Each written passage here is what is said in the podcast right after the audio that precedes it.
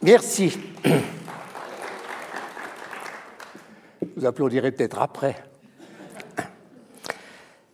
Mesdames et messieurs, je remercie le professeur Francillon de son aimable présentation.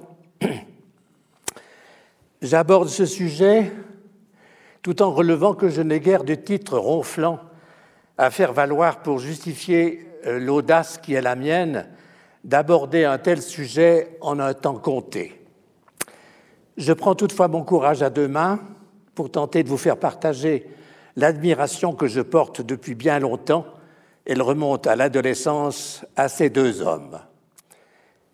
Leur œuvre est immense.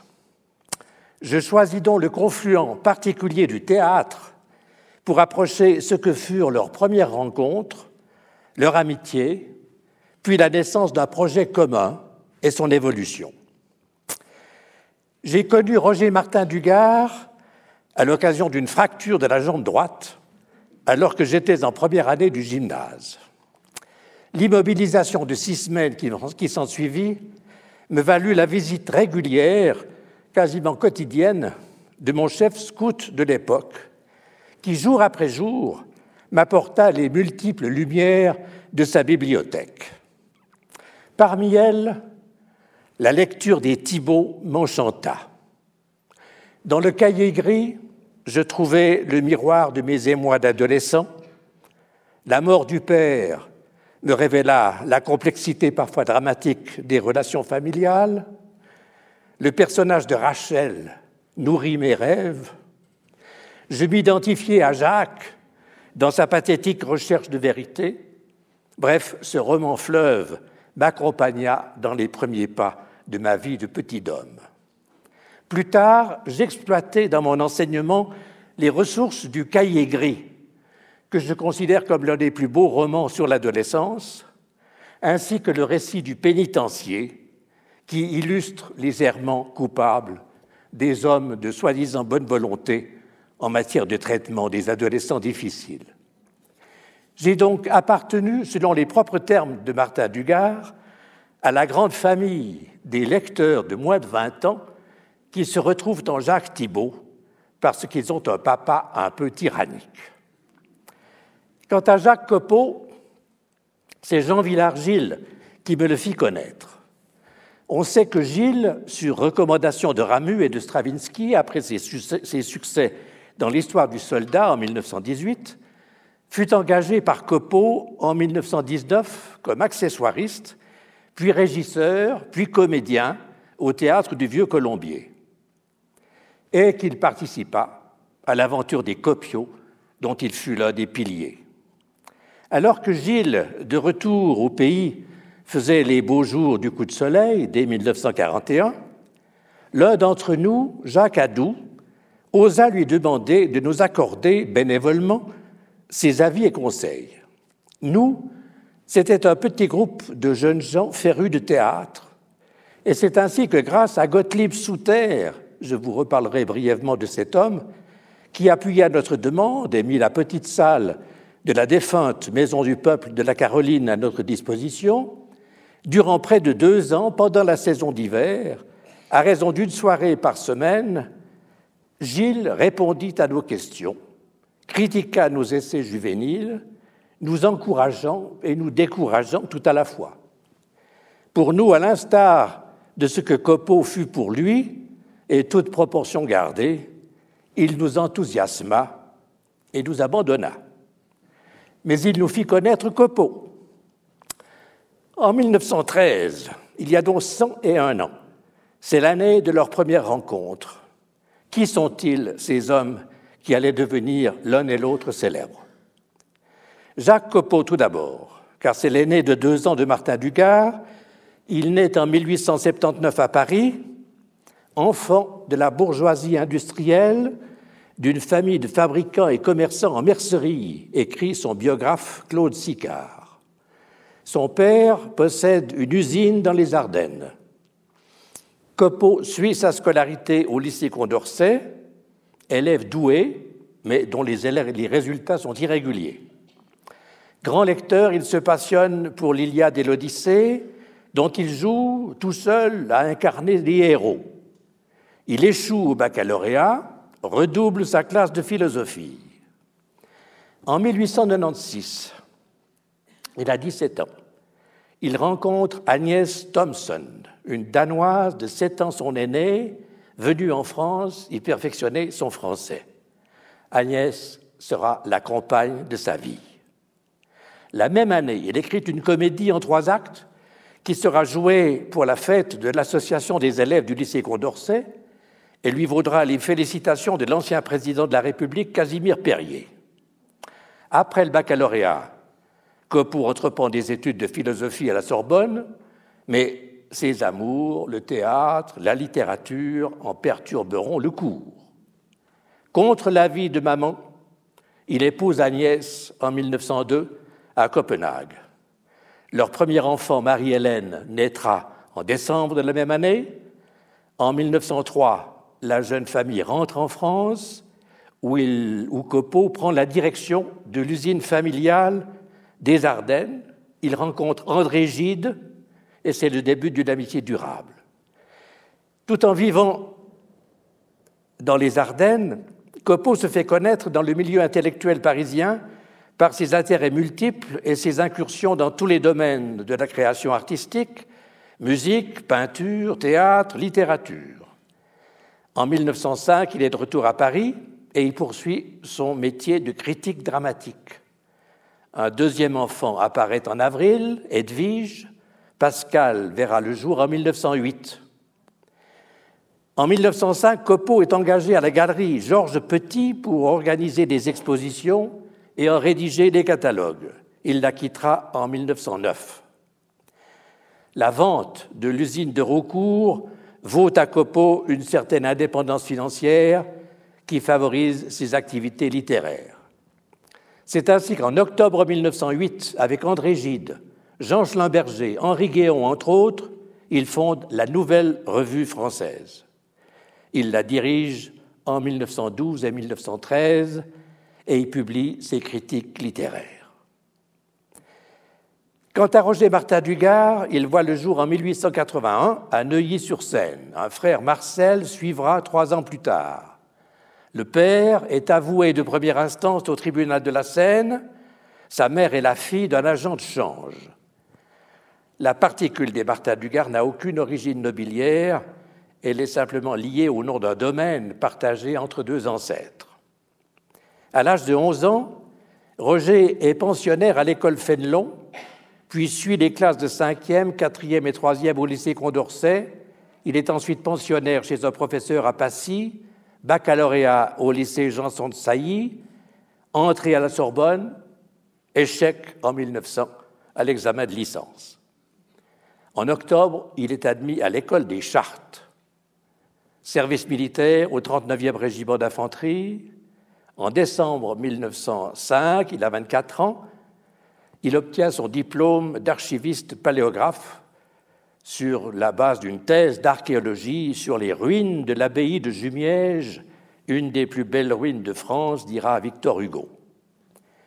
En 1906, mariage civil et religieux avec Hélène Foucault, fille d'un avocat au barreau de Paris. Il prépare un roman. En octobre, le couple s'installe à Paris Christiane, leur fille, naît en juillet 1907. Martin Dugard suit dans les hôpitaux de Paris les consultations cliniques de divers psychiatres et neurologues.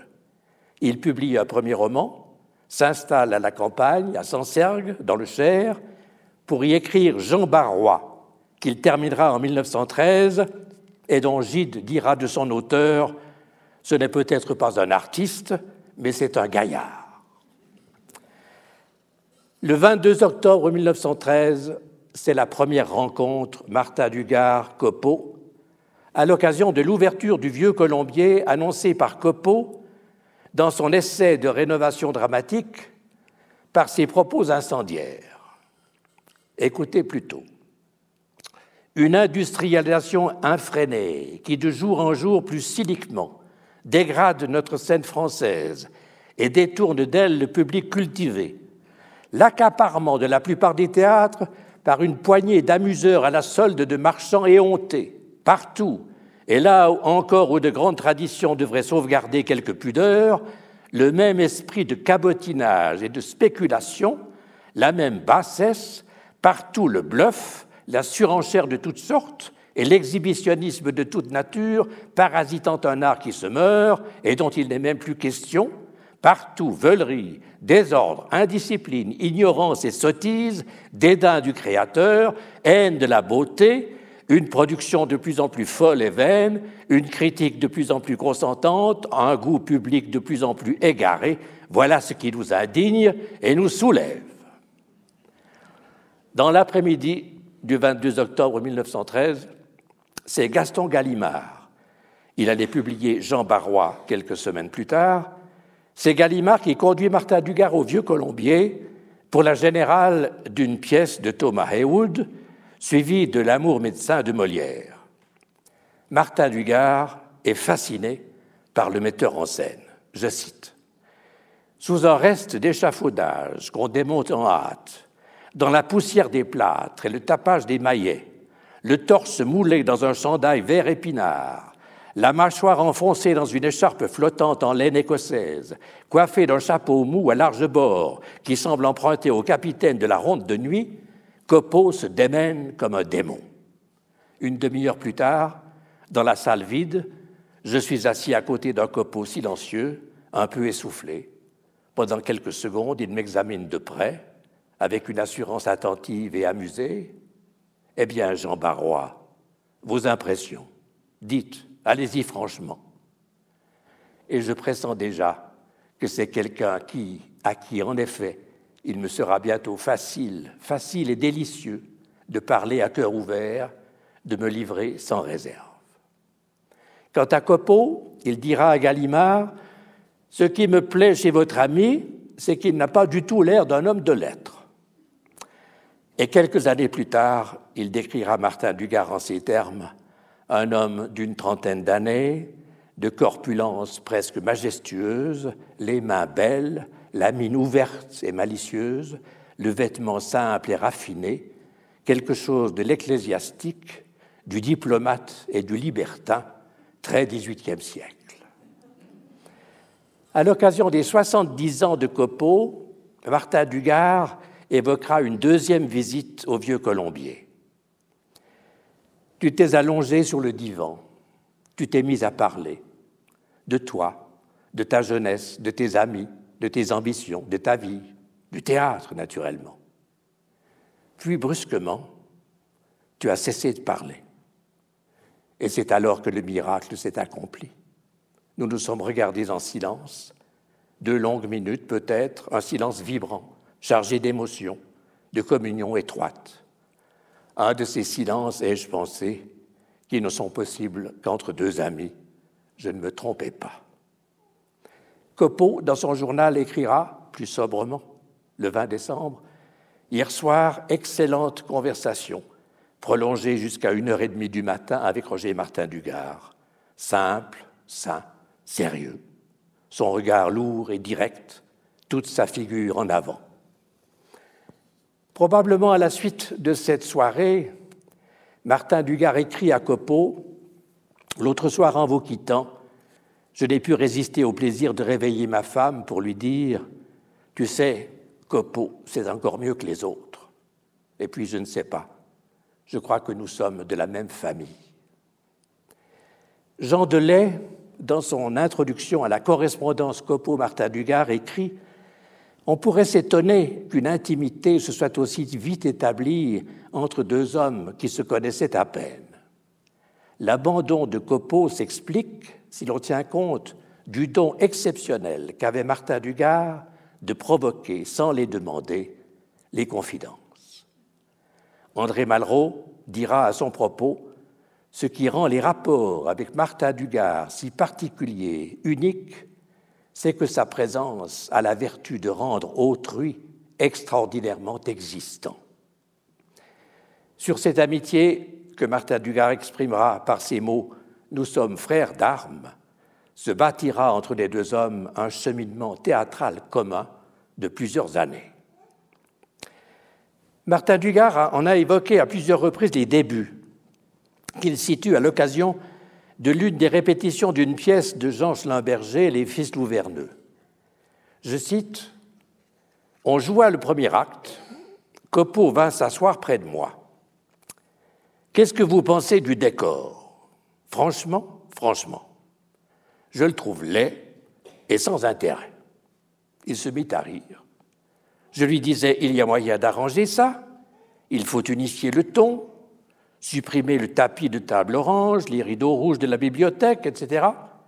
Copeau appela Jouvet, montre à Martin Dugard ce que tu as comme étoffe verte.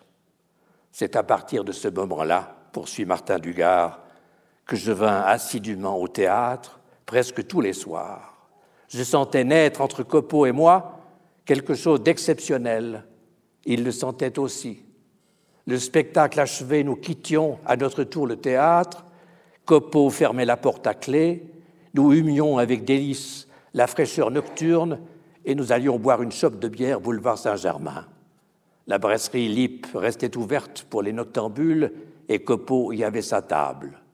Alors commençaient d'interminables causeries qui se prolongeaient ensuite dehors, fort avant dans la nuit.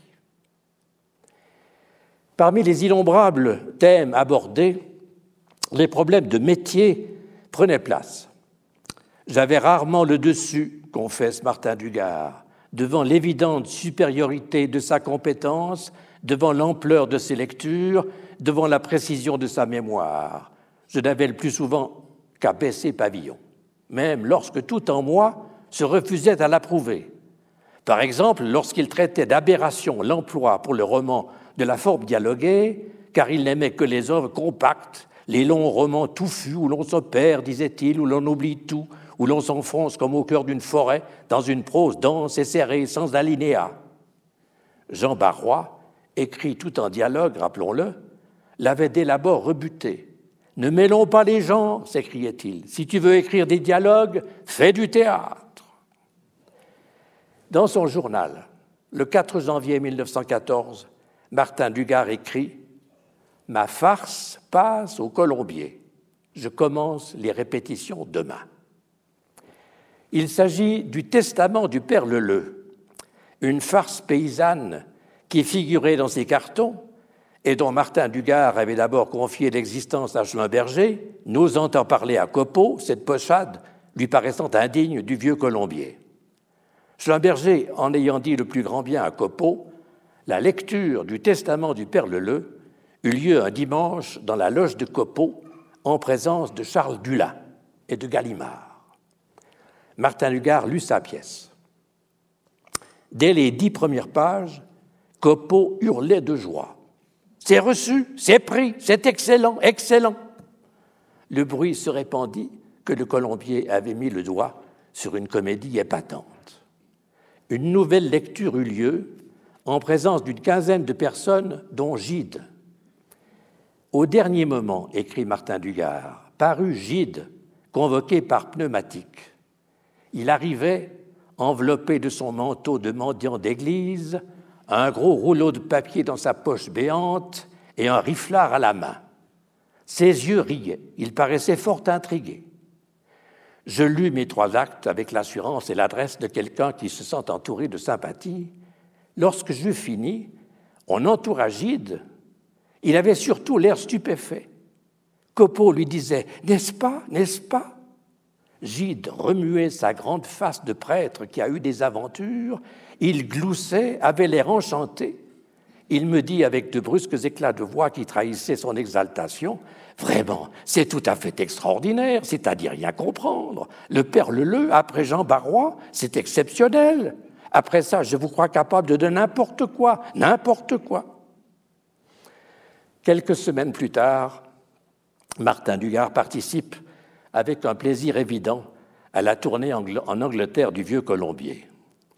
Je viens d'accepter, écrit-il à son ami Marcel de Coppet, de partir avec la troupe du Colombier à l'œil pour une tournée de quatre jours en Angleterre, Londres, Manchester, Birmingham, Londres, à condition de jouer un rôle dans une pièce de Molière. Oui, je m'exhibe, j'ai accepté.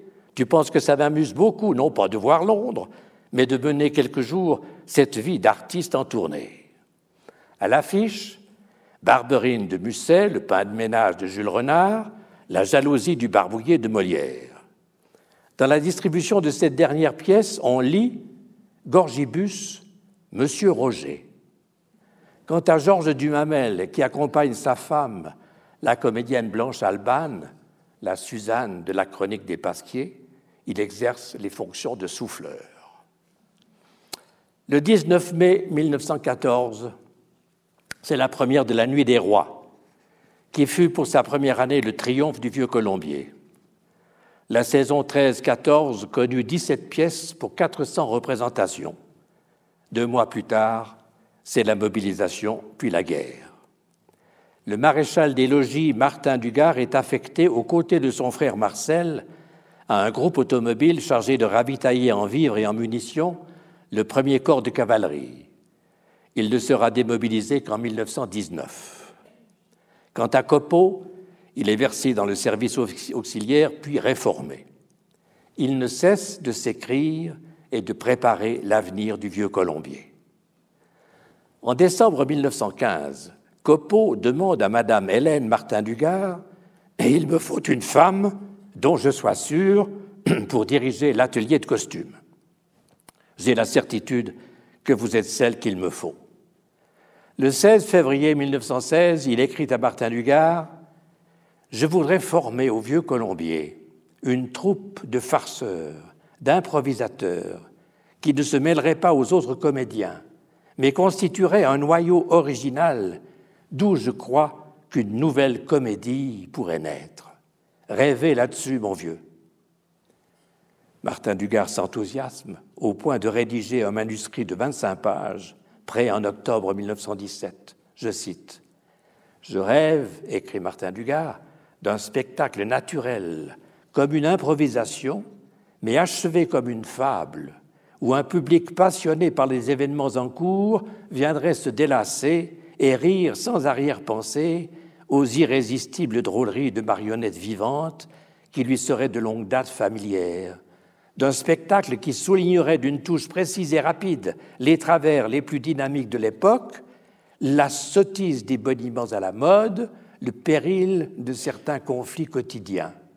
C'est sur le simple tréteau, dans la fantaisie spontanée de quelques farces, que je crois entendre déjà cette voix simple, claire et jeune, qui raille sans rien d'agressif, qui rit pour rire et sans opiniâtreté. C'est sur une estrade de saltimbanque moderne, sans décor, sous les vêtements bigarrés de personnages fictifs, grossièrement irréels comme les animaux des fabulistes, que je crois déjà voir gambader la sarabande des idées et des passions du temps. Comédie nouvelle, comédie des tréteaux, quand adviendra-t-il? Brève parenthèse helvétique. Au printemps 1916, Copeau rencontre à Morges Stravinsky et Morax. À Genève, Jacques Dalcroze et son institut de rythmique. À la comédie, il met en scène Guillaume le Fou de Fernand Chavannes. Il visite le théâtre du Jorat en compagnie des frères Morax et de Chavannes. À Glérol, il rencontre Adolphe Appia, novateur en matière de conception de l'espace au théâtre. À Lausanne, dans le sous-sol de la brasserie viennoise, il lit l'échange de Paul Claudel au Bellétrien. En juin 1917, alors que Copeau, à la demande de Georges Clémenceau, s'apprête à partir pour les États-Unis avec sa troupe, Martin Dugard refuse la proposition de Copeau de le faire démobiliser et de l'emmener aux États-Unis à ses côtés. Je cite J'ai senti dès le premier jour que je dirais non. Je suis porté par les événements, roulé par eux, je ne me sens pas le droit de me dresser contre eux pour des convenances personnelles. Les deux saisons, novembre 1917 à avril 1919 du Vieux Colombier à New York, se caractérisent par une invraisemblable charge de travail. 50 spectacles différents pour plus de 250 représentations. Des problèmes financiers, des conflits internes, aboutissant notamment au licenciement de Charles Dulin. Citation Surmenage, frustration, isolement, le terrain était mûr pour que les heures de caractère, les commérages, les rivalités, les indisciplines se multiplient et s'enveniment. C'était dans l'ordre des choses, y eut-il un complot généralisé contre le patron, contre son ambition, contre sa dictature, questionnera beaucoup plus tard l'un des comédiens routiers de Léon Chancerelle, Hubert Gignoux, qui fut le directeur du Centre dramatique de Strasbourg.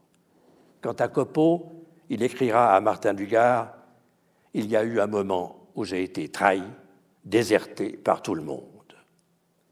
Pourtant, je cite Copeau, la flamme, au cours des années de ténèbres, ne s'est pas éteinte. En écho, Martin Dugard, le jour même de l'armistice, écrit à son ami Compte sur moi. J'ai vécu ces cinq années les yeux fixés sur cet avenir que tu occupes, toi, vieux Colombier, la grande place. Copeau est de retour en France en juillet 1919. En mai, Martin Dugard tente une première mise en œuvre du projet de comédie nouvelle. Malandrin secoue ses maîtres et en donne lecture à Copeau au début d'août, lecture qui incite ce dernier à réagir vivement. Tu as tout de suite couru à la réalisation, tu t'es trop pressé, tu as eu tort. Ce que tu écris en ce moment, écris-le, mais ce n'est pas la comédie nouvelle.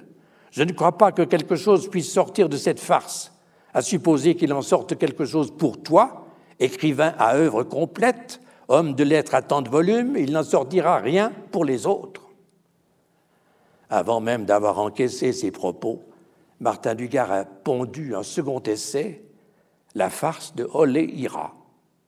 Tu mesureras le pas fait hors du réalisme philosopho-apologo-social en quelques semaines, écrit-il à Copeau.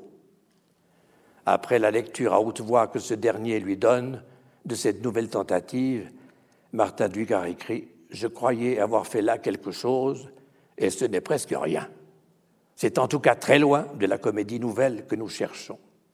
Je n'ai pas tort de chercher la comédie nouvelle, mais j'ai tort de vouloir sortir de moi pour ça. J'ai tort de renoncer à ce réalisme sur lequel je m'appuie si solidement depuis vingt ans et qui est la seule base solide. Quelques jours plus tard, dans son journal, il écrit Que c'est dur. Nos enfants ne comprendront jamais que nous ayons eu tant de mal à sortir de la pièce de boulevard, du décor et de tout le réalisme superficiel qui en est l'apanage. Hubert Gignoux, beaucoup plus tard, ne sera pas tendre à l'égard des utopistes de la comédie nouvelle. Je connais peu, écrit Gignoux, je connais peu au théâtre de tentatives aussi pathétiquement vaines que celles de Copeau, Martin Dugard et Gide. Ils s'y sont mis à trois, le dernier sans persévérance, à la poursuite d'une chimère gorgée de mots qui s'évanouissait dans leurs mains chaque fois qu'ils voulaient la saisir. Un tel flottement chez de tels esprits est à peine croyable. Mais il fallait travailler à la réouverture du vieux Colombier, fixée au début de 1920. Elle s'annonçait mal. Paris avait soif de spectacles légers, divertissants, libertins. Fifi triomphait au bouffe, l'école des cocottes aux variétés, note Jean Delay. Pendant le dernier trimestre de 1919, Martin Dugard se consacre totalement aux préparatifs de la réouverture. Hélène Martin Dugard donne tout son temps à l'atelier des costumes. Copeau bat le rappel des fidèles du vieux Colombier, fait l'appel des survivants, tente de ranimer l'intérêt du public lettré et d'attirer la jeunesse. Ces conférences sont un succès. Martin Dugard est visiblement enthousiaste. Et pourtant, poursuit Jean Delay, au moment où ils semblaient avoir atteint une exceptionnelle concorde, leur amitié était déjà menacée par des ferments de discorde. Martin Dugard comparait parfois l'exaltation que lui donnait la conversation de Copeau à cette ivresse du hashish qui, dit-on, donne une telle illusion de légèreté et de force, d'impondérabilité surtout, que l'on s'élance joyeusement par la fenêtre ouverte. Mais l'ivresse passée, on se retrouve par terre ou à terre, pas toujours en bon état, et plus que jamais soumis aux lois de sa propre pesanteur. Martin Dugard, de son côté, écrit Je souffre comme souffrirait une huître qui se serait de son plein gré détachée de sa coquille et se mourrait sur le sable. Moi aussi, je finirais par mourir, quoi que je veuille, si je devais continuer des années à vivre ainsi hors de moi-même. Et en même temps, il se sent engagé vis-à-vis de son ami. Le choix sera douloureux. Être fidèle à Copeau ou être fidèle à soi.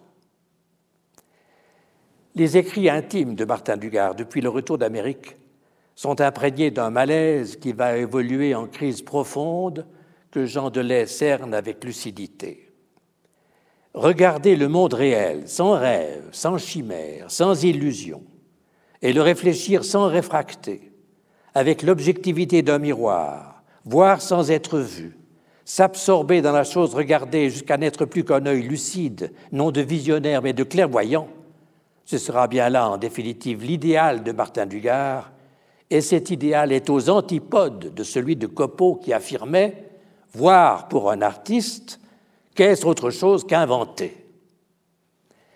Le 9 décembre 1919, Martin Dugard écrit dans son journal Copeaux, gîtes, rivières, qui sont autour de moi comme de grands arbres dont l'ombre m'oppresse, m'étouffe et me fait dépérir mais je suis injuste.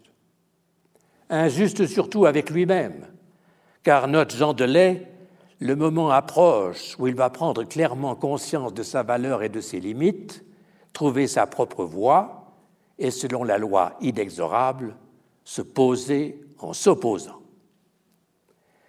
Le 10 février 1920, c'est la réouverture du Vieux Colombier avec le conte d'hiver de Shakespeare. À partir de mars, un second spectacle suivra. C'est bien parti. Or, dès la première répétition d'un conte d'hiver, Martin Dugard manifeste sa déception, son irritation, voire son hostilité. La première saison du Vieux Colombier avait été pour leur amitié le temps sans nuages de la belle saison. La seconde fut celle des orages. Le ciel s'est couvert et les colombes volent bas, note Jean Delay. Oui, écrit Martin Dugard dans le journal du Vieux Colombier, j'ai plus de trois fois renié mon ami, j'ai été jusqu'à me dire, eh bien, si c'est cela, non, je divorce décidément, je me détourne du théâtre, domaine de l'affectation, de l'invraisemblable, de l'outrance et de la vulgarité. Il faut dire que Copeau venait d'inaugurer un nouveau dispositif architectural, un système d'éclairage original, et surtout substituer à l'habituel plateau de bois un seul en ciment. On sait que Copeau avait toujours rêvé d'un plateau nu, libéré des toiles peintes et des colifichets encombrants, mais cette innovation se révèle une terrible contrainte et désarçonne les comédiens. Du coup, Martin Dugard s'en prend à Copeau lui-même. Il ne lui paraît pas seulement un mauvais acteur et un mauvais lecteur, alors que Gide disait de Copeau c'est un mauvais acteur mais c'est le meilleur, mais un mauvais directeur.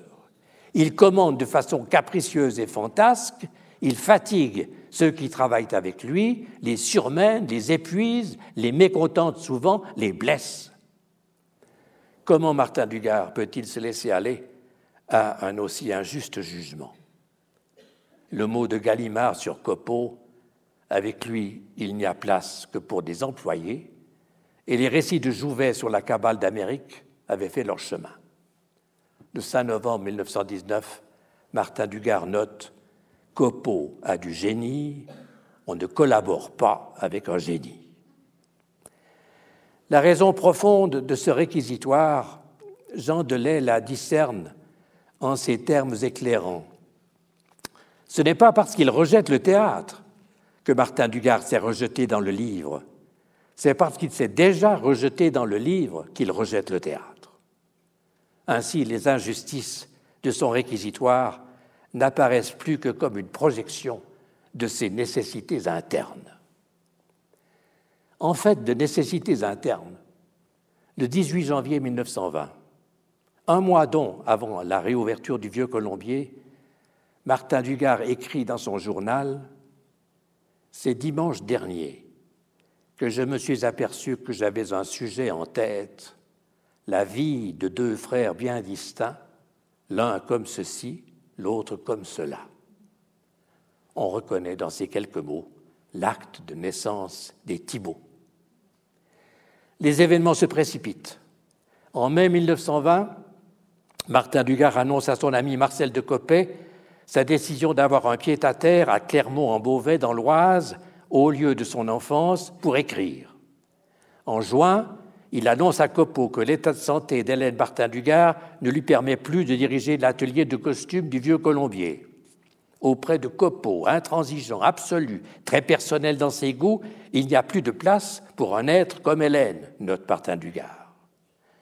En décembre, le cahier gris, premier volume des Thibauts, est terminé.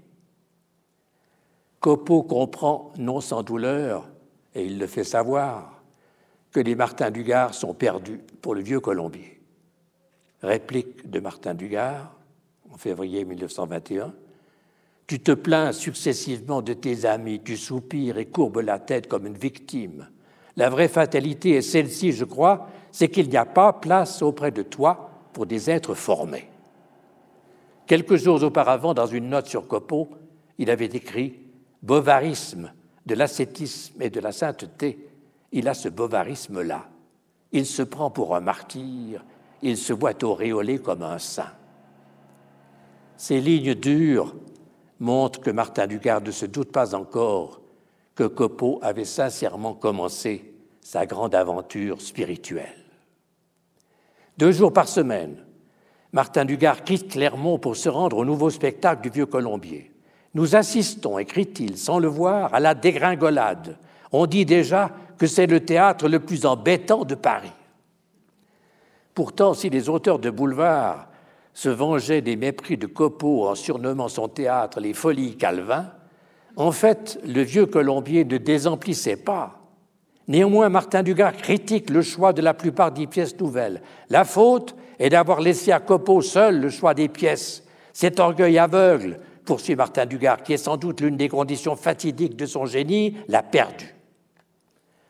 Une lettre non envoyée, mais retrouvée dans le dossier du vieux Colombier, exprime la déception, la désillusion, la souffrance de Martin Dugard, constatant que son ami se passait de ses avis et conseils et qu'il tombait dans les fautes et les erreurs qu'il n'avait cessé de dénoncer.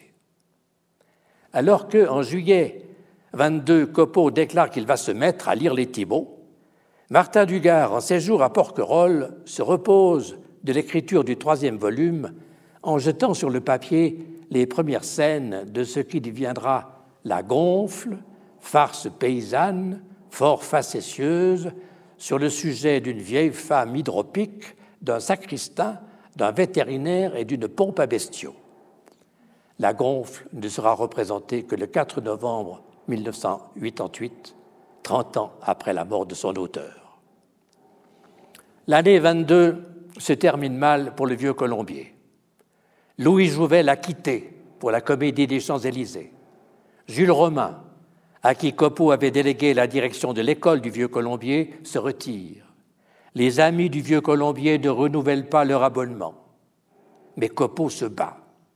Il met la dernière main à la maison natale, qui devait couronner la première décennie du vieux Colombier, pièce qu'il porte depuis longtemps dans son cœur.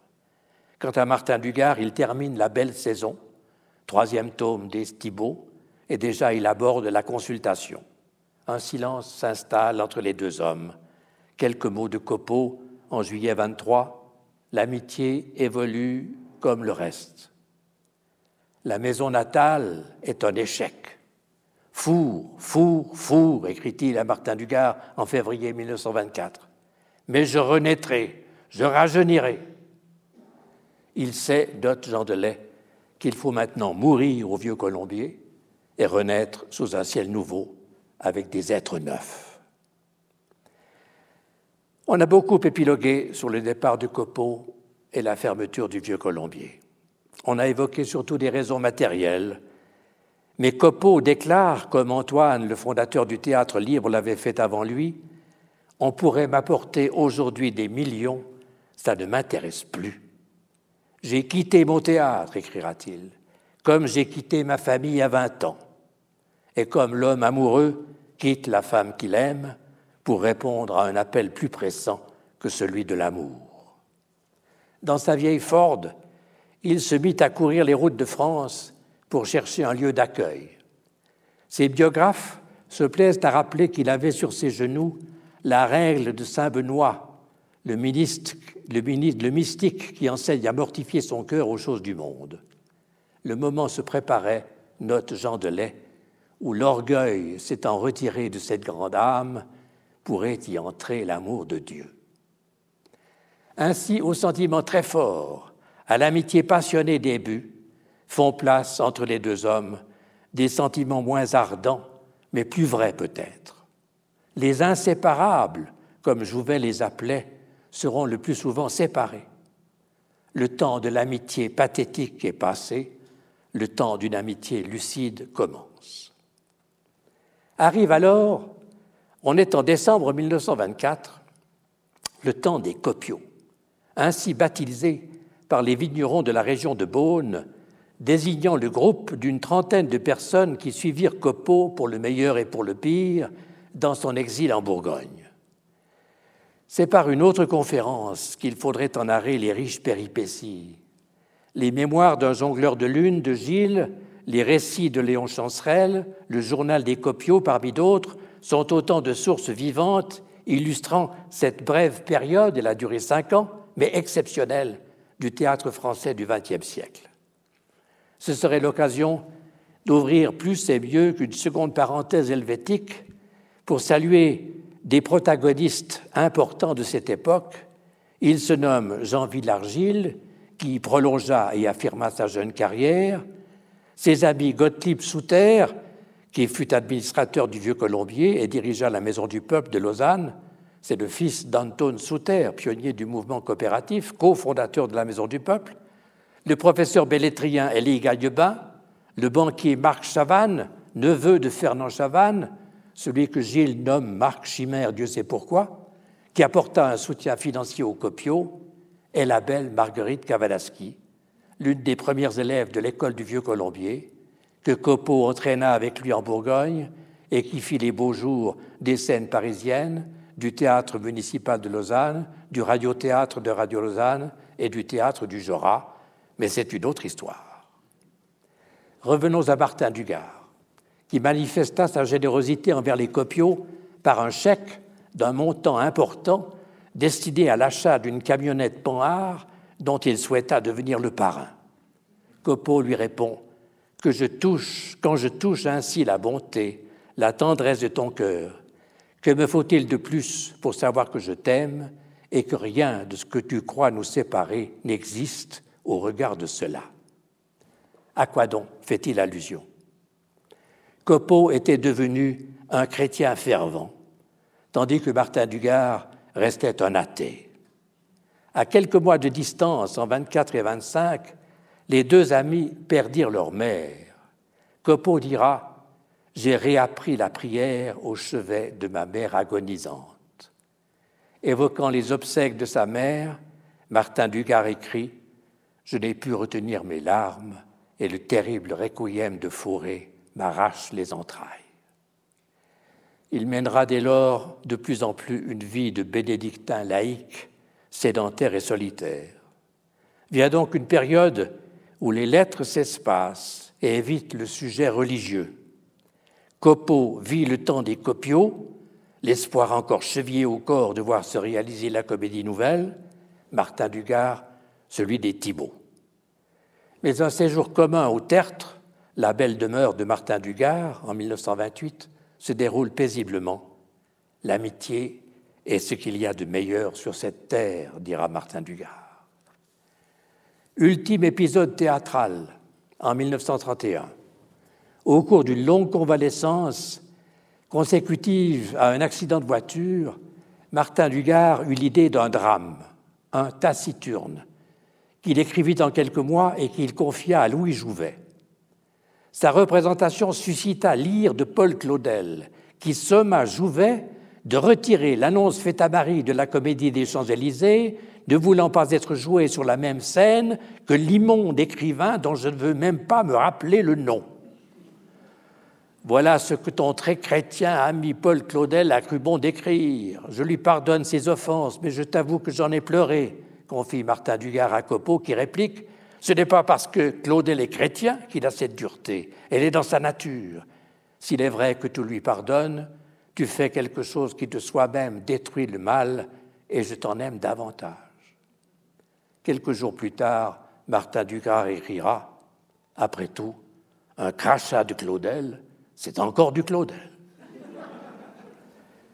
La conversion semble avoir fait de Copeau un homme nouveau, dont le langage et la pensée sont imprégnés de christianisme, note Jean Delay.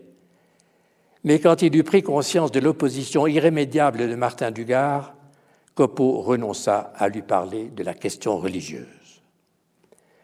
Je cite encore Jean Delay, le commentateur empathique de la correspondance de ces deux monstres. Entre l'observateur méthodique et l'animateur inspiré, entre le romancier réaliste, tout proche de la tradition naturaliste, et le réformateur quasi religieux du théâtre, qui voulut en faire un art sacré, comme la célébration d'un mystère, entre le mystique et le rationaliste, entre le pèlerin de l'absolu et l'architecte du relatif, un abîme aurait pu se creuser. Et pour l'éviter, il a fallu beaucoup d'intelligence, de tact, de tolérance, de respect d'autrui, une certaine réserve aussi. Il y a des choses que je ne peux plus te dire. Dès lors, la correspondance et la relation entre les deux hommes prend une tournure plus humaine, pourrait-on dire. En ce sens, par exemple, qu'apparaissent la préoccupation de la santé d'Agnès Copeau et d'Hélène Martin-Dugard, le souci de l'engagement dans la résistance de Pascal Copeau, de la vocation religieuse de sa sœur Edwige, du mariage de Christiane Martin-Dugard avec Marcel de Coppet, ami et contemporain de son père, etc. Martin Dugard poursuivra son œuvre, couronné par le prix Nobel de littérature en 1937. Dès 1941, alors qu'il séjourne à Évian, il entreprend un nouvel ouvrage colossal qui paraîtra à titre posthume sous le titre Le lieutenant-colonel de Maumort. Quant à Copeau, il parcourra la France, la Belgique, la Suisse, l'Italie, y déployant ses talents de conférencier, de lecteur et de metteur en scène. Il fera des mises en scène à la Comédie française, dont il sera brièvement, c'était en 1940, administrateur à titre provisoire. Camus a pu dire Il y eut un avant Copeau et un après Copeau. Parmi ses héritiers, on peut citer Louis Jouvet, Charles Dulin, Léon Chancerelle, les comédiens routiers, Grenier Husneau, Hubert Gignoux, André Barsac, Jean Dasté, Maurice Jacquemot, Jean-Louis Barrault, Jean Villard.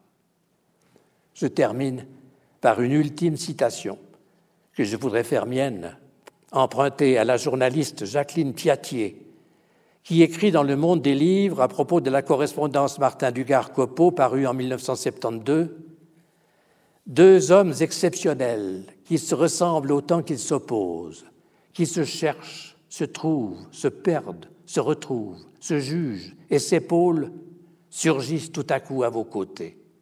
On les entend parler, on les voit vivre en les regardant vieillir, on comprend ce qu'est la vie, on ressaisit à travers leur expérience tout ce qu'on a soi-même vécu. Je vous remercie.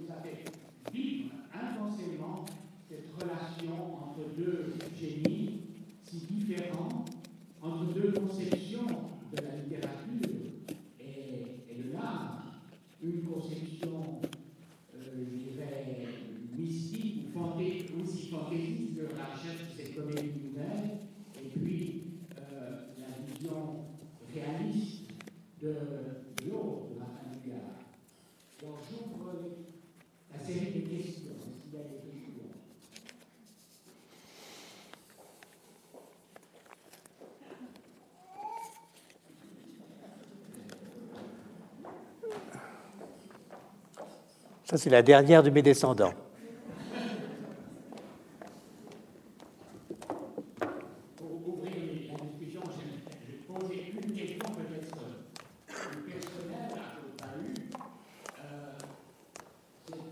amour du théâtre, vous avez parlé de Jean-Michel Argile, euh, vous avez dit très rapidement qu'il vous encourageait, vous décourageait en même temps. Est-ce que vous pouvez nous en dire plus de ces séances à la Maison du Peuple avec Gilles Un très très vieux souvenir et à la fois délicieux et décevant, comme j'ai essayé de le dire, parce que Gilles était encore à cette époque, c'était en 1941-42, il était encore tout plein de sa, je dirais, de sa déception et de son amertume euh, à la suite de, l'aventure des Copiaux, qui a, qui a, fini quand même assez tristement, et dont il avait d'ailleurs admirablement rebondi, en, notamment en s'associant avec euh, Amand Mestre, euh, qui était son compagnon aussi des, des Copiaux, pour créer le duo Gilles et Julien, qui a fait quand même les, beaux jours de, des scènes parisiennes dans les années 30. Et, euh, mais enfin, il restait triste d'avoir vécu cette aventure des copiaux euh, mal terminée. Alors, il arrivait, je me rappelle toujours, à, cette petite salle de la Maison du Peuple, qui était quand même un peu tristounette, il y en a peut-être d'entre vous qui, se rappellent ou qui, l'ont connu. Cette petite salle, c'était derrière la, la, grande salle de la Caroline. Il arrivait avec euh, son manteau en poil de chameau jeté sur les épaules, un foulard autour du cou, et puis, au fond, il se demandait un peu ce qu'il allait bien faire. Et nous, on avait préparé, euh, notamment, je me rappelle, on avait préparé la jalousie du barbouillé, dont il est fait allusion dans l'exposé tout à l'heure, et dans laquelle euh, Martin Dugard a joué le rôle de Gorgibus. Et il était, au fond, très dur, en ce sens que nous, on, faisait ce qu'on pouvait en, jouant cette, cette, jalousie du barbouillé, et on le sentait vraiment très insatisfait et très critique par rapport à ce qu'on faisait. Autrement dit, il n'était pas très encourageant, il n'était pas très stimulant. Et puis de temps en temps, tout à coup, il y avait un éclair, et qui, était, qui valait toutes les l'heure de tristesse ou de déception qu'on avait vécue. Et il nous quittait euh, en disant Je ne sais pas si je reviendrai. Et il revenait quand même, grâce à l'entreprise, encore une fois, de Gottlieb Souter, qui était, un ami très cher de Gilles, et qui lui disait Mais tu, dois revenir, ils t'attendent, ces, ces, jeunes, ils, ont besoin de toi, reviens, reviens, reviens. Et il revenait. Donc, c'est, encore une fois, c'était, comme je l'ai dit, à la fois très encourageant, très stimulant, et puis très tristounet, parce qu'on se sentait vraiment à peu près moins que rien dans les essais que nous faisions.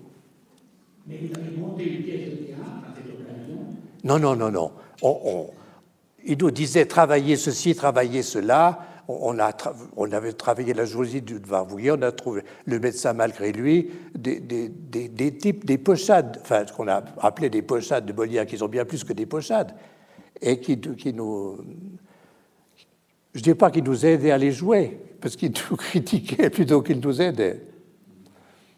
Mais enfin, je regarde un, lumineux souvenir parce que c'était c'était très précieux de l'entendre, parce qu'il profitait de parenthèses ou de maintenance silence pour évoquer son propre passé avec les copiaux, et qui, est d'une richesse extraordinaire.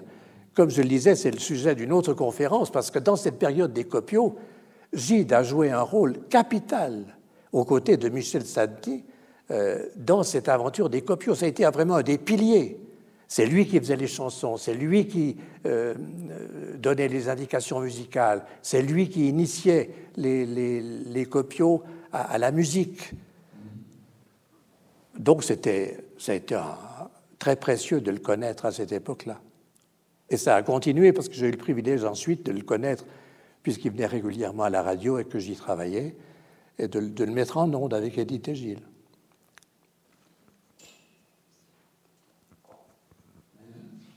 Est-ce que dans la rénovation euh, de la chanson que Gilles a opérée, euh, vous voyez qu'il doit beaucoup au travail fait avec Copeau?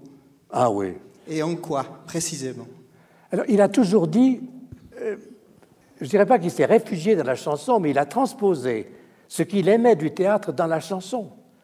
S'il y en a parmi vous qui ont, qui ont, été au coup de soleil, qui ont vécu au coup de soleil ou qui ont vu Gilles chanter, c'était des, petits morceaux de théâtre, la manière dont il, dont il chantait. Il, se costumait volontiers. Euh, le, les conquérants, la, euh, fanfare de Breganzona, le, la chorale de Steffisburg, etc. Il faisait ça. C'était des, petits morceaux de théâtre.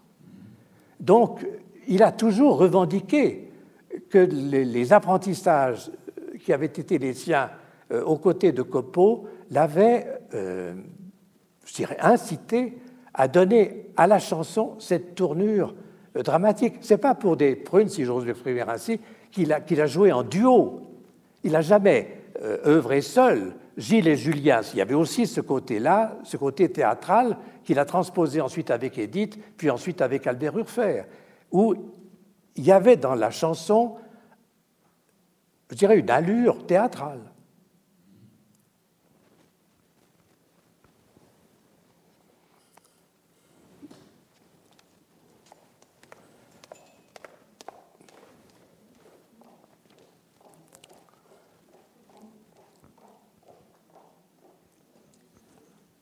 Ça va me dire. J'ai été très heureuse de découvrir le côté suisse de ces deux auteurs. Je connais très bien Pernon Vergelès, où j'ai des amis depuis plusieurs générations. Et ça tombe là-bas. Mais vous n'avez pas parlé du festival Copo qui existe depuis euh, l'année dernière. Le festival Copo, où, dites-vous? À Pernon-Vergelès. Oui, alors ça a été repris parce que la maison de, de oui. Pernon-Vergelès qui avait été découverte par Léon Chancerelle, qui avait voilà. été chargé par Copeau de, de, de prospecter la, la, Bourgogne pour trouver une maison et un lieu d'accueil, aussi bien pour que, que Copeau que pour les amis, que pour les, les copiaux eux-mêmes. La maison de Pernan-Vergelès, elle a été achetée par la famille Copeau. Elle a été rachetée et elle est aujourd'hui animée par Jean-Louis Hourdin, qui a groupé autour de lui un certain nombre d'amis et de, de férus de théâtre, et la maison de Pernan revit. Il y a aujourd'hui des, des, sessions, des manifestations, des, des causeries, des conférences qui, qui, ont vraiment redonné vie à cette belle maison de Pernan-Vergelès. Et ça, je crois qu'il faut en rendre justice à Jean-Louis Hourdin. Il y a une main qui se lève là.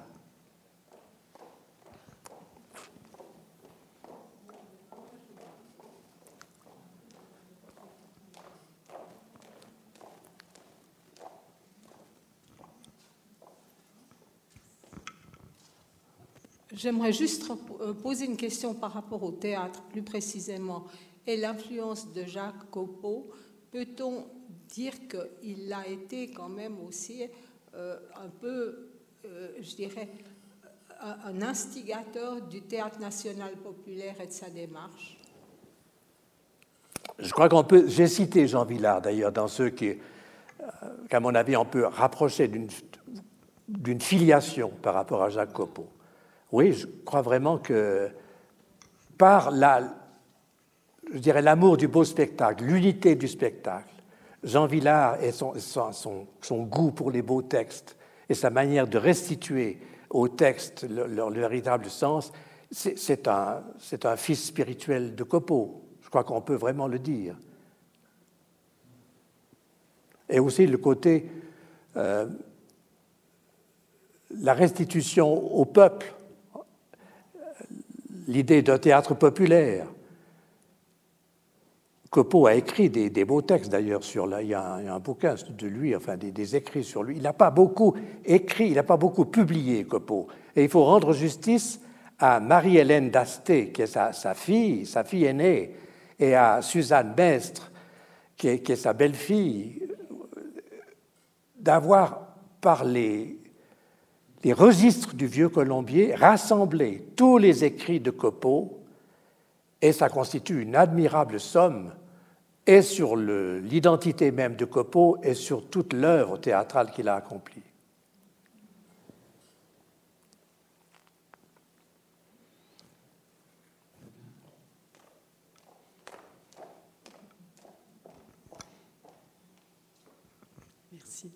Écoutez, j'avoue mon ignorance, mais vous avez parlé à plusieurs reprises des copiaux. Euh, j'aimerais savoir de quoi, de quoi il s'agit. Alors, j'ai esquissé qu'au moment où euh, Jacques Copeau a bouclé le vieux Colombier, si je puis dire, en 1924, et qu'il a décidé d'aller ailleurs, quand il dit je rajeunirai, c'était le sens qu'il faut accorder à ce mot, son idée c'était de, de s'éloigner de Paris avec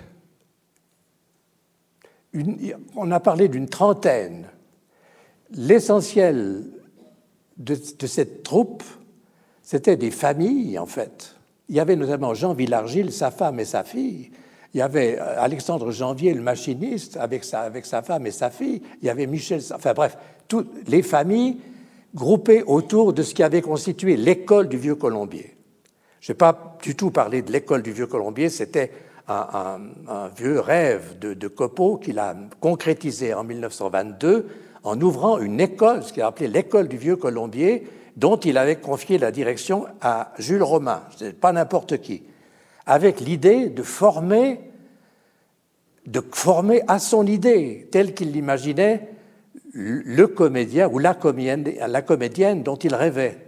Et par, par, parenthèse, Marguerite Cavadaski a été l'une des premières élèves de l'école du Vieux Colombier. Avec, alors c'est avec ce groupe, ils étaient sept ou huit, d'élèves du Vieux Colombier et leurs familles qu'il est parti pour la Bourgogne. D'abord au château de Morteuil, dans un lieu humide et froid, mais qu'ils ont bientôt quitté après, après une année ou deux pour se réfugier, enfin aller sur Pernan-Vergelès. Alors, c'était ce groupe de, jeunes gens animés par euh, Copeau, d'ailleurs assez sporadiquement parce que de temps en temps il s'en allait, bref, ça a été assez euh, fluctuant. Mais enfin, ce groupe a voulu travailler et réaliser leur vocation théâtrale. Et ils ont monté des pièces, d'ailleurs, il y a certaines d'entre elles qui ont, eu, qui ont tourné dans, toute l'Europe occidentale, notamment euh, en, Suisse romande, par exemple la, danse de la ville et des champs, qui était écrit la musique par Jean Villargil et le texte par Michel Sadny. Et ils ont joué dans, dans les caves bourguignonnes, dans, sur les tréteaux des, des, cités, notamment à Dijon et dans les, dans les environs. Copeau, les, les vignerons en voyant cette équipe de jeunes, ils les ont baptisés les copiaux. D'où le, nom des copiaux, ce n'est pas eux qui se sont baptisés ainsi. D'où, et ils ont vécu, encore une fois, euh, près de cinq ans. D'abord dans le château de Morteuil, et puis ensuite euh, à Pernan-Vergelès, euh, rayonnant dans toute la région, et bientôt, encore une fois, en Belgique, en Suisse, ils ont joué dans les années 20 et on a, la danse de la ville et des champs a été jouée au théâtre municipal de Lausanne, à la Comédie de Genève, euh, au, au, Schauspielhaus à Zurich, euh, au théâtre de Bâle. Donc pendant cinq ans, il y a une activité extrêmement intense des copiaux, encore une fois avec des moments euh, dépressifs, parce que Copeau, d'abord très preneur, euh, les accompagnait, puis ensuite les critiquait, puis revenait. Gilles décrit très bien ça dans, son, dans le, bouquin qu'il a écrit d'abord, le, le, de mi-siècle, et qu'il a repris dans euh, le, Jongleur de Lune.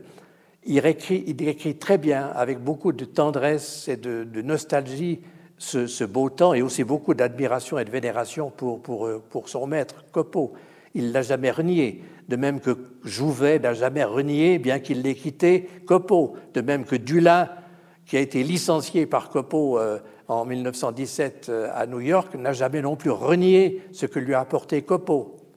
Mais je crois que quand on dit que Copeau était un génie, qu'on ne collabore pas avec un génie, il y, a quelque chose de vrai là-dedans. Hein ce n'était pas un caractère facile.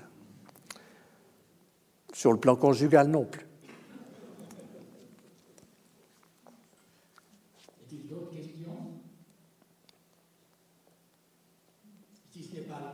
j'aimerais vous euh, remercier Coppalu pour son exposé